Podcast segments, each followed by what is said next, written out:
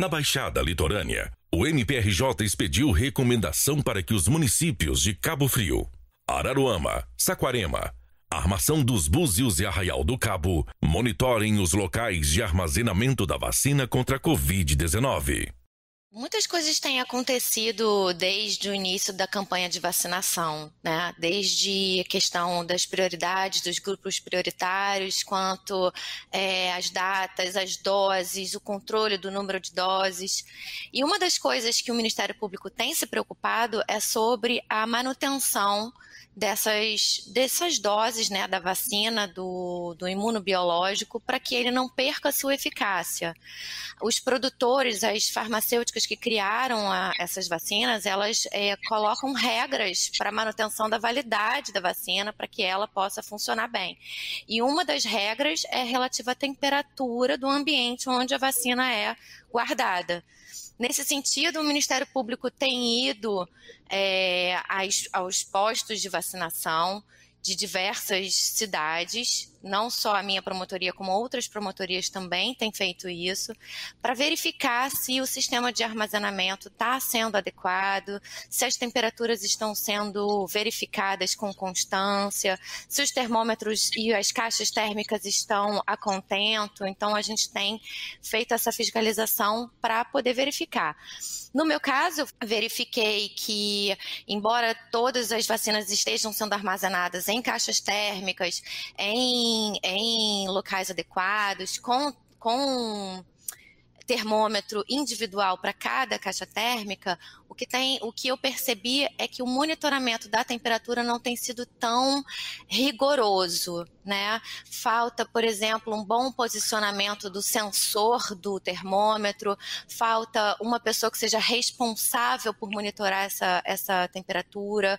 Portanto, é, verificando essa fraqueza, do, do, essa fragilidade no sistema de, de verificação da temperatura, eu entendi por bem expedir essa recomendação.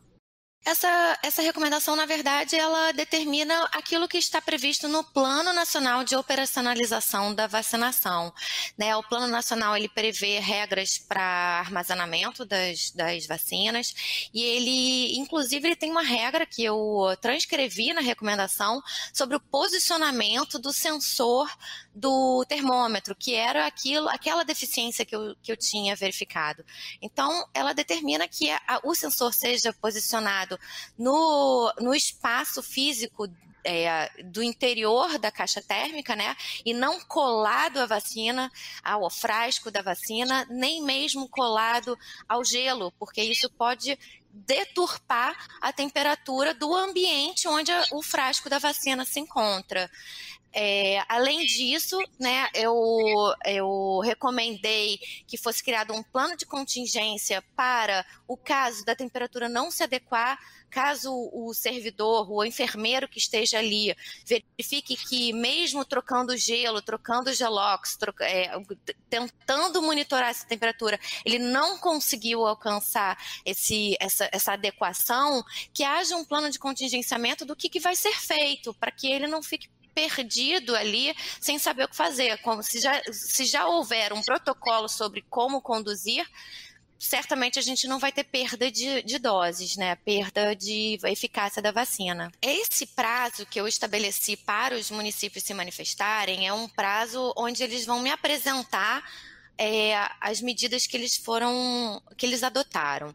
Espera-se que os enfermeiros sejam treinados para fazer os, os enfermeiros que vão até os postos sejam treinados a respeito disso que eu estou recomendando, né? E que além disso o gestor é, da pasta de saúde, secretário de saúde, é, assine um protocolo é, tal como recomendado. Isso é o esperado, né? Eu vou esperar esse prazo é, superado esse prazo, se eles não me responderem, é, nós iremos verificar em loco, nós iremos aos postos de saúde para verificar se ela está sendo aplicada, assim como contaremos com a atribuição, com a contribuição da, do Conselho Municipal de Saúde para que os seus representantes também vão aos locais de vacinação para verificar se essa recomendação está sendo cumprida.